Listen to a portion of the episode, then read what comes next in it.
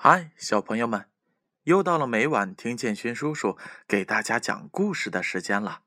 今晚建勋叔叔要给大家读《性格启蒙故事》这本书。这本书是由中国纺织出版社出品的，编著是杨小黎。今天的故事名字叫做《粗心的商人》。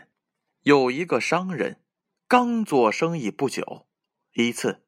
他在荒漠里把骆驼给丢了，在附近找了很长时间都没有找到，他失望的看着远方。这时，从远处来了一个人，商人跑上前去问：“这位大哥，请问你有没有看见一只骆驼呀？”那个人沉思了一下，说：“嗯，有一只骆驼瘸了一条腿。”身上还驮着谷子，是不是你的？哎，是他，是他，这只就是我的骆驼，它在哪里呀？商人高兴的叫了起来。哦，我过来的时候一直没有看见。那个人说：“你没有看见？你怎么知道我的骆驼是瘸的？”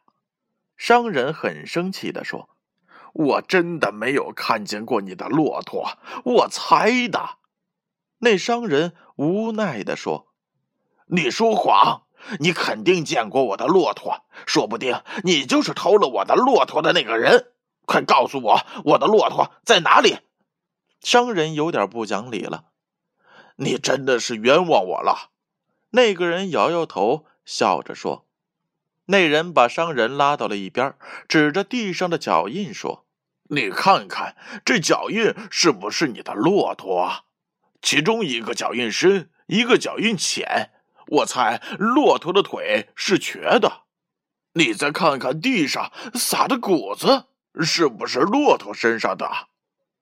呃，对不起，是我的错，我错怪您了。我才做生意不久。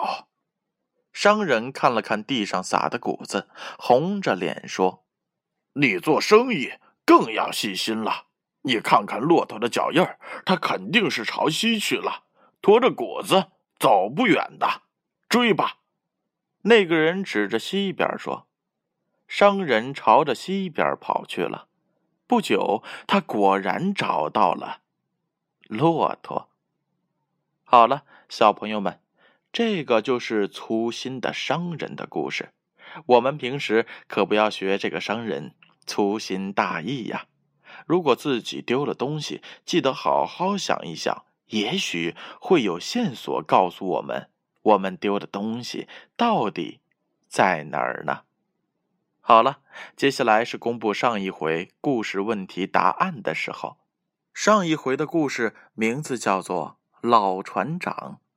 建勋叔叔一共问了两个问题，第一个问题。将船头调转一百八十度，远离暴风圈，这样应该是故事当中所说的最安全的方法吗？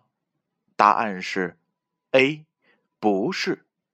第二个问题，老船长说的最安全的办法是什么？答案是 B，让船头直接迎向暴风圈。你们答对了吗？那接下来听一听今天的问题吧。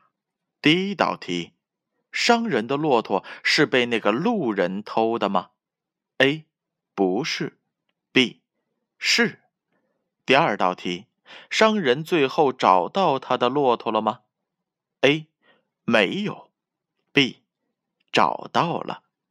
正确的答案将在下回故事当中揭晓。接下来的时间，闭上眼睛。